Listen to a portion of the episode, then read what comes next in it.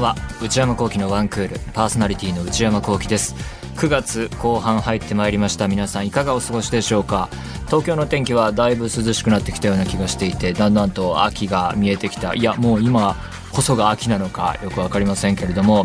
えー、今はどうやら、えー、9月20日4連休の最中らしくてですね土日があって、えー、月曜が敬老の日で、えー、火曜が秋分の日。で4連休らしいんですけれどもまあカレンダー通りの、お仕事してるよとかそういう学校だよっていう人えー、方々は、えー、まあ、お休み楽しまれてる方も、えー、いるかもしれませんね。お出かけしたり、え旅行に出かけたり遊んだりっていうのあるかもしれませんよね。あのー、まあ、コロナウイルス流行してる中でどっか外に出かけることとか、えー、いろんな遠いところに行くところが難しいっていうこともありましたけれどもそれを促すようなキャンペーンもあったりしてね、まあ、東京にいるとどうしていいものやらって思うことは結構多いんですけれども。で、まあ、東京で日々仕事したり暮らしていたりしていてもやっぱりだんだんとうん街に人が増えてきたなっていう感じはしていて。でと同時にそのメディア日々目にするメディアの中でも扱い的にもですね徐々に小さくなってきている感じはしていてまあこれからどうなるかまた分かりませんけれどもそんな状況が今あるなと考えつつ生きているわけですけれどもでも世界に目を向ければあのびっくりしたのがヨーロッパサッカーがもうシーズン始まったっていうねこの間まで、えー、少なくともチャンピオンズリーグとかやってたしねいやお休み今回は短かったのかなと大変だなサッカー選手はと思いつつも、えー、新しいシーズンを楽しんでいるわけですけどもね。私の方はと言いますとこの1週間は休みもあったんですけどそれも仕事の準備で、えー、潰れていってですねあとはもうスタジオで声取って移動してスタジオこもる日もあったり本当特に何もしなくてねお酒も一滴も飲んでないしね何にも面白くない1週間でしたね。収録このこのラジオの収録の前に歯医者は行ったんですけど歯医者がねずっと何年も同じところ通ってるんですよ。えー、で結構規模の大きい、えー、歯医者さんで56人ぐらいかなの先生たちがドクターが、まあ、同時に治療するような椅子も多いところで。まあ、そこに行き着くまでももう何年も前になりますけど何軒か歯医者さん試していってあここなんか違うなとかここちょっと好きじゃないなっていうところを巡って今のところにたどり着いたんですけど、まあ、設備も最新の設備とかも揃ってるしその椅子と椅子の距離とかも広く取られてるし、まあ、雰囲気も嫌いじゃないし治療の感じも納得できるなっていうんで衛生管理っていうのも、まあ、ちゃんとしてそうだなっていうんである程度納得して何でも言ってるんですけど矯正もね、えー、まあ要は同じところでやっててだからもう芝のねセラミック入れたりとか矯正とかね検査とか各種メンテナンス含めてね結構な料金をそこに払ってるわけですが最近不満があってね担当の先生がいるんですけどドクターが。僕の歯を治療している間にねなんか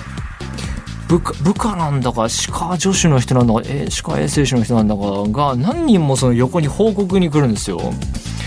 まるまる先生あのまるまるさんのここがみたいな他の患者さんの話をさあるいはなんか何々さんの次のスケジュールここでいいですかみたいなの聞いてきたりさで次のまるまるさんあのー、ちょっと遅刻するみたいなんですけどみたいなさ。それに対していちいち削りながら指示出しててさ。それが本当嫌でね。そう後でやれよっていうね。でもその自信があるからそうやってると思うのが腕は多分確かだから予約も取りにくくいい状況がありそうで。やっぱ歯医者でそういう感じがあるとあのアウトレイジのさあの歯医者で大変なことが起こるシーンとかもすごいそのために頭によぎってね。ちょっとね嫌だなと思うんですよね。このなんか嫌だなと思うと同時にそのシステムが僕の神経質さからこれシステムがうまくいってない感というかね。だから要はそのもろもろの他の調整とかもろもろの確認の話を先生がやらなきゃいけないんだったらそれは治療の後に僕はやるべきだと思うしで治療の後にすぐ他の患者さん行かなきゃいけないっていうんで時間が取れないのであればそれは要はキャパオーバーしてるってことだから患者さん減らすべきだし患者さん減らして、えー、してしまうと利益が上がらなくてそこの場所が維持できないんだったら何らかの形で単価を上げていかなきゃいけないべきだからなんかもろもろうまくいってない感じがすごい感じててね。まあ、人様に文句言ってもしょうがないんだけどね。なんかねだからキャパオーバーだったら同時にその患者さん減らすとかなんならその管理する側っていうかねプレイヤーからちょっと一歩退いて、えー、もろもろのそういう承認を出すというか OK 出す側に専念するとかさ。ちょっとねそうそう違うとこ行こうかなって思ってるんですよね。はい。そんなことを言いながら生きています。それでは内山聖輝のマンクルでスタートです。それではお便りを紹介いたします。ラジオネーム、マリコさん、えー、東京都17歳の方からいただきました。内山さん、こんにちは。毎週楽しく拝聴しております。前回の放送で、今の中高生は漫画とかの貸し借りをしているのかとおっしゃっていましたが、現在高校3年生の私は漫画や CD の貸し借りをしています。ああ、なるほど。確かに、前にそういう、えー、疑問を投げかけたことはあったと思いますね。ですので、今、Now 高校3年生の方がこう言っていると。えー、この前は、えー、今、呪術廻戦読みたいんだよねと友達に言ったら、物質に全巻あるよと言われて、昼休みや聖書、現代文などの授業を使って学校で読破しました。ちょっと僕は悪影響を与えてるかもしれませんね。授業中にスラムダンク読破したみたいなこと言っちゃったから、授業中に漫画は読んではいけません。これは本当にそうです。授業に集中するっていうね。寝るのも良くない。授業に集中する。漫画は読んではいけません。勉強が大事です。はい。えー、呪術廻戦10月から、えー、犬巻トゲくん役で内山さんも出演なさっていますよね。とっても楽しみです。あ、10月放送開始なんですか？ちょっと詳しいところわからずすみません。CD は、これはオタク特有かもしれませんが、友達に聞いてほしい時によく貸しますね。ああ、なるほど。CD も貸していると。ハマってほしいコンテンツがある時に聞かせたり聞かされたりしています。YouTube にもあるのですが、CD だとウォークマンにも落とせるし、私は CD が好きです。かっこ、スマホでも音楽は聴けますが、スマホが近くにあると勉強できないので、私はウォークマンで音楽を聴いています。あー、なるほどね。いろんなことが含まれてますね、これは。確かにその、今こう、サブスクがすごい前線の時代で、音楽とかは、えー、家でそういうサービス入ってたら家族でそれを共有したりして、えー、聞いて、故に CD の貸し借りとかよく昔はやってたけど、やらないんじゃないかっていう話をしましたけれども、そういうのやってるってことですよね。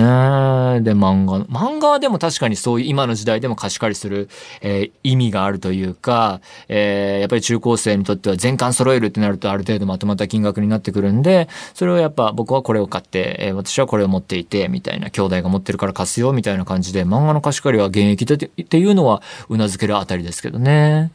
で、えー、CD もそのこれを聞いてほしいっていうんで貸すんだと。そうなんだ。で、気になるのが YouTube にもあるけれども、公式とかで上がってるけど、CD だとウォークマンにも落とせるし、ウォークマン使ってるんですね。ウォークマンとかそういう、例えばウォークマンに限らず、あのー、スマートフォンで音楽が聴けるのだから音楽再生専用機的なものは、ある種、えー、若い子が全員持っているみたいな時代ではないのかと思ってたけれども、ウォークマン使ってんだ。えー、で、私は CD が好きです。あの、ウォークマン、あの、サウンドバー買っていろいろ音について調べた時に、ウォークマンハイレゾの件も含めていろいろ調べてたんですけど、ハイレゾ対応で、えー、何ギガもメモリすることができて、で、音質もこだわってますみたいなやつ、その上位機種、結構高いんですよね。びっくりしましたね。なんか、音楽を聴くということを追求していて、わ、こ、ここまで、えー、価格するんだっていうのはびっくりして、確かにいいものなんだろうけどね。ただその、ウォークマンはそういう利点もあるだろうし、CD だっていうのもあるし、あのー、最近はインターネットに Wi-Fi つなげるのが多分当たり前になってるから、サブスクをそれ通して聞くっていうのもできるでしょうし、確かにね、その、バッテリー、スマホガンガンいっちゃうから音楽は別立てで持つっていう人も多いでしょうしね。で、こういうマリコさんがおっしゃってるように、スマホが近くにあると勉強できないから、ウォークマンで聞くんだっていう、確かそのスマホ問題の、えー、解消の仕方として、そういう、これしかできないんだっていうものをね、えー、別に持っておくっていうのは、確かにそのライフハック的にね、ありな気がしますね。いろんなことを教わりました。ラジオネーム、ゆきさんからいただきました。29歳女性の方。内山さん、スタッフの皆さん、こんばんは。いつも楽しく拝聴させていただいております。以前、内山さんから、人生、カッコ、仮タイトルという新コーナーを考えていると耳にし、その頃タイムリーに自分の人生にこんな生き方もあるんだなと感じていたこともあり、思わずメールをお送りしました。独身時代は何かに取り憑かれたように仕事第一という生き方をしていて、映画はちょこちょこ見ていたものの趣味と言えるものはありませんでした。ところが結婚、主人の転勤を機に退職。昨年から山に囲まれたど田舎で暮らすことになりました。幸いにもこれまでの経験を活かし、リモートで採用面接や採用広報のお仕事をさせていただいています。とはいえ、扶養内でフルタイムではありません。さらに、やることさえやっていれば、出勤日、出退勤時、出る退勤時間も、完全フリーという好条件。おー。自由な時間が増え、仕事も得意なことだけに絞られているため、すべてを趣味に捧げているような毎日に一転しました。仕事、映画、アニメ、小説、海外ドラマの無限ループです。とある一日を紹介させていただきます。そうそう、人生カッコ仮っていうのは、こういういろんな世界の人々がどういう時間の使い方で生きて、そこにたどり着いているのかを聞きたいなっていうコーナーをやりたいなって話をしたところ、まずこれ一例挙げてくれてますね。すごいね、このね。8時半から9時半、起床、朝食、掃除。まあ、これわかりますね。8時半起きで、朝の、えー、モーニングルーティンですね。をやっていくと。9時半から15時、ほんほん、在宅勤務。かっこ BGM に内山さんや音楽番組のラジオを聞いています。あ、聞きつつできるんだ、そういうのは。あ9時半、15時。わかりますね。え、これ昼ご飯どうしてんの？昼ご飯食べないのかな ?9 時半から15時で在宅勤務、仕事だと。もしかしたら昼ご飯含まれるかもと。で、それが終わって15時から17時、映画1本。詰め込むね。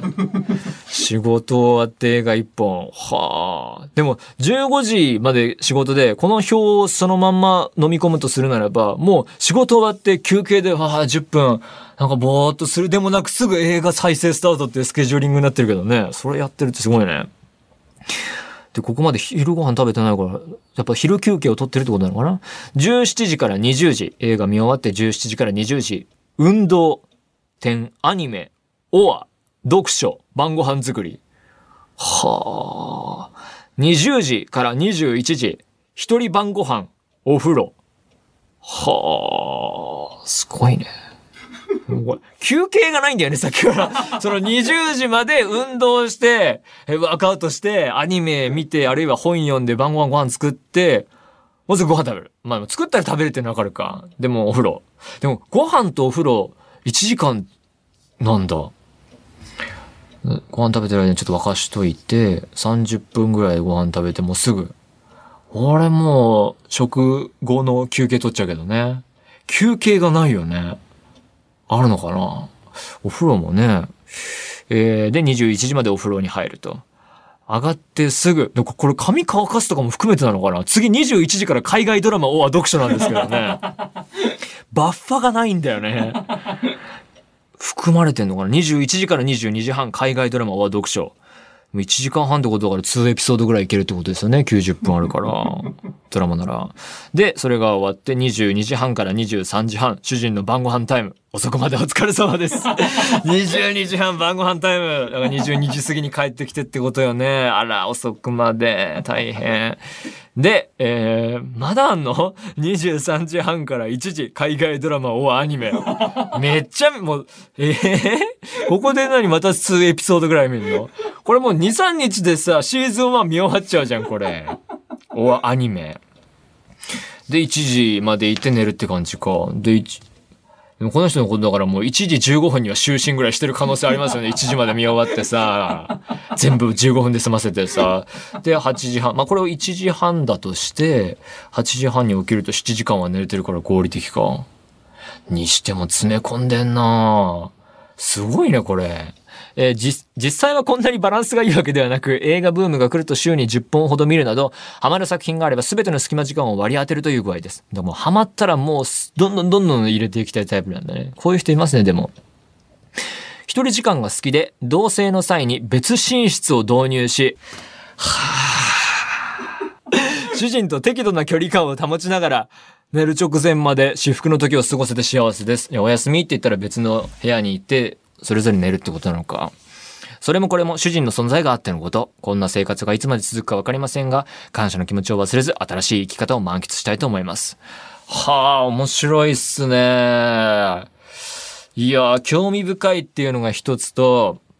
まあ、うまくいった日っていう可能性もありますけどね。これぐらいいろいろできたぞっていう。にしてもバッファのなさと、その合理性というかね、圧倒されましたね。俺、これでいくつこなせるかなって今思っちゃった。すごいですね。お仕事もね。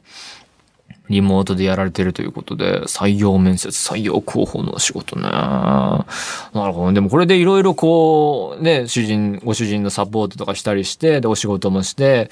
えー、っていう感じで、旦那さんもできること家のことやってっていう風にこういろんな歯車が噛み合ってこれでいけるならね確かにこれ一日のスケジュール見て幸せそうですよね。なるほど。大変あの参考になるとともにとても面白かったです。ありがとうございました。ということで皆様からのお便り引き続きお待ちしています。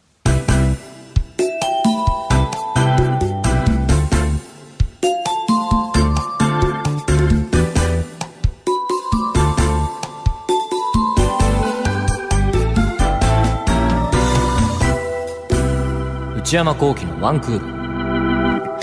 内山幸輝のワンクール、続いてはこちらのコーナー。お悩みプロファイル。皆様が抱えている悩みをなるべく詳しく書いて送っていただき、それを私内山幸輝が分析させていただくコーナーでございます。久しぶりになりました。送っていただいた皆さんありがとうございます。ラジオネーム、ゆりおんさんからいただきました。14歳の方。売れ幅がすごいですね。僕と同世代の方から次は中学生。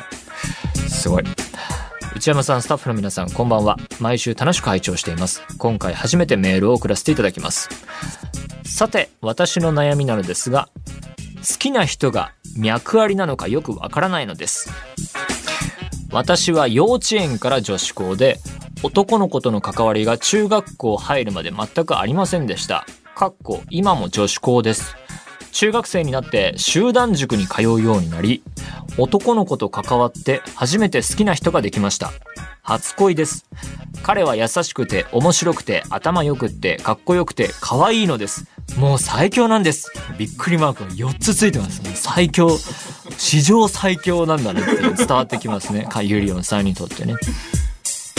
彼とは帰る路線が一緒で、電車の路線ですかね。バスかな。路線が一緒でよく二人で帰るのですが、その時私が、今日疲れた、なると私が言うと、お疲れ。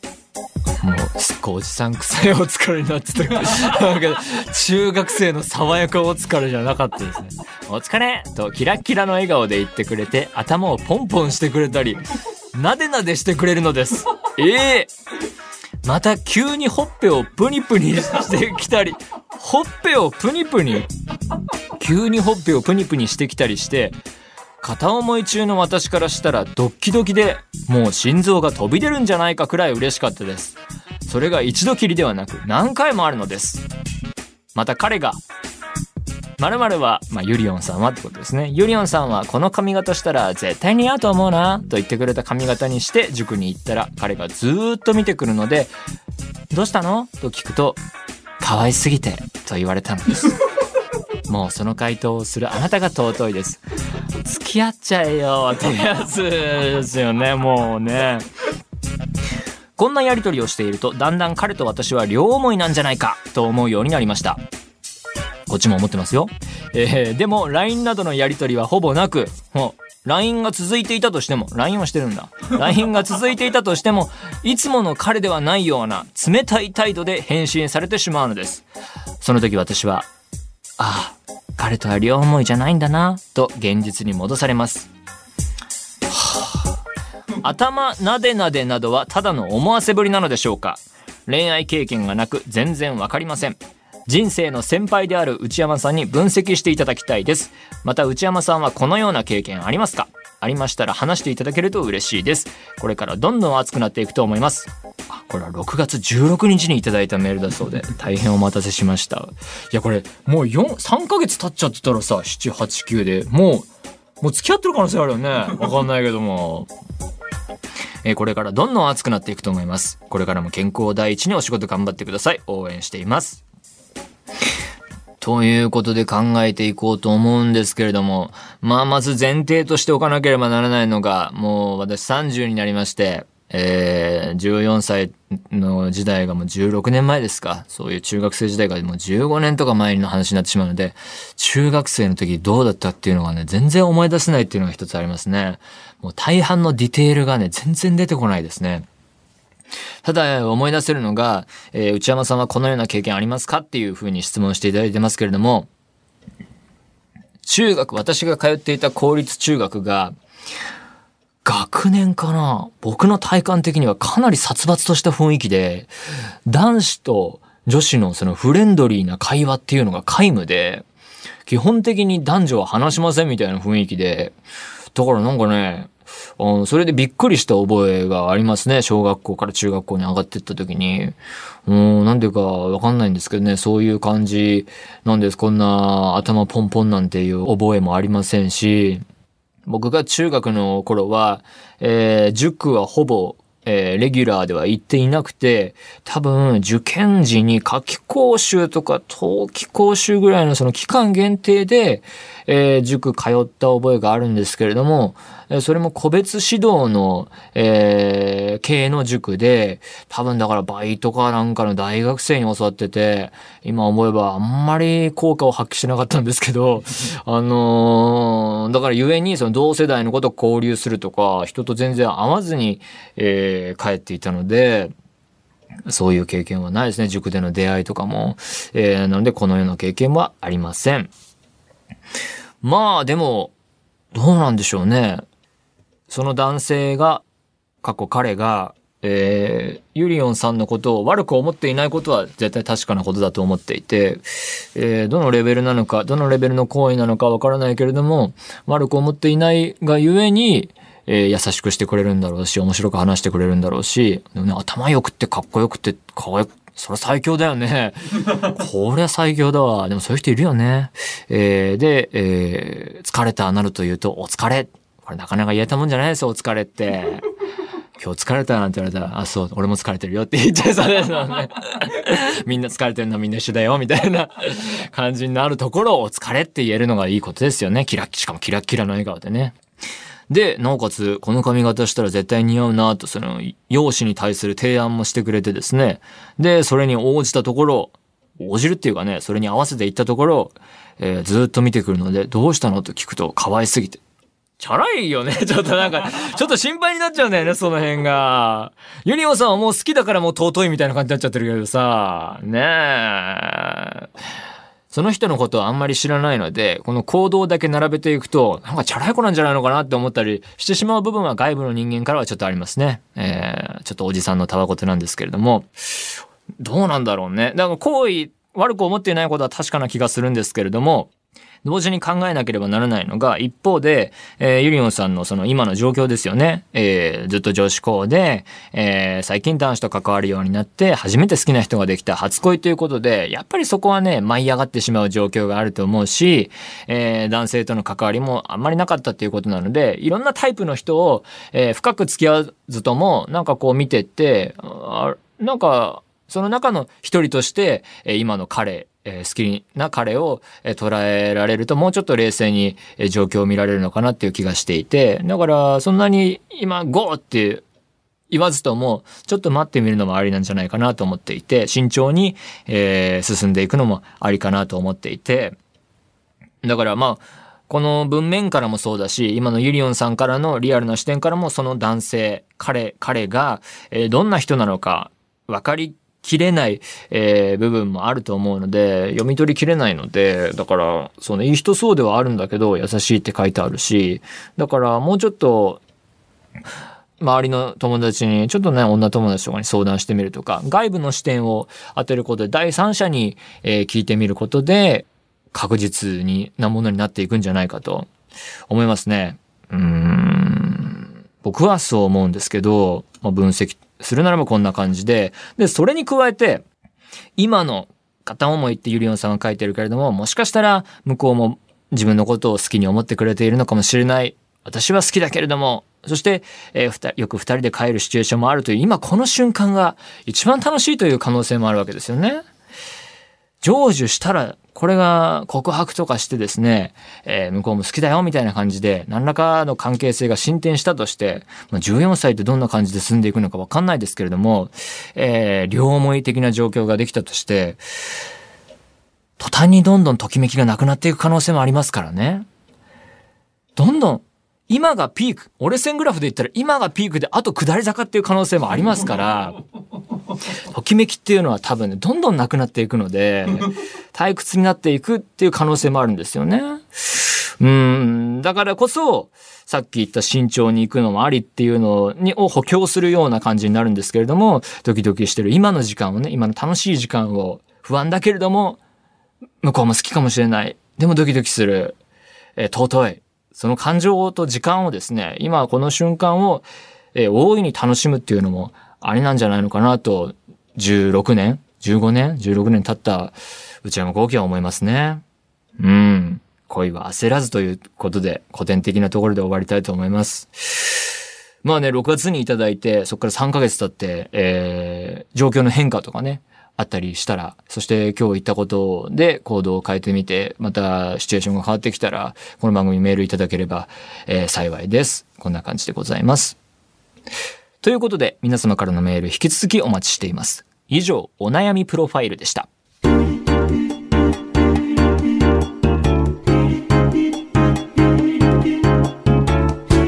内山幸喜のワンクール。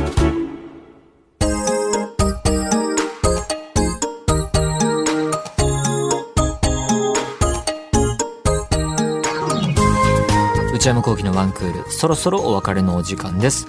番組では引き続き皆様からのメールをお待ちしています。現在募集中のコーナーは、パリピな皆様の日常を教えていただく、私はパリピ。私、内山幸喜に10分喋ってほしいトークテーマを提案していただく、内山さん、これで10分お願いします。買い物不詳な私内山幸喜の財布をこじ開けられるような買いな商品をお勧めしていただく内山さんこれ買いです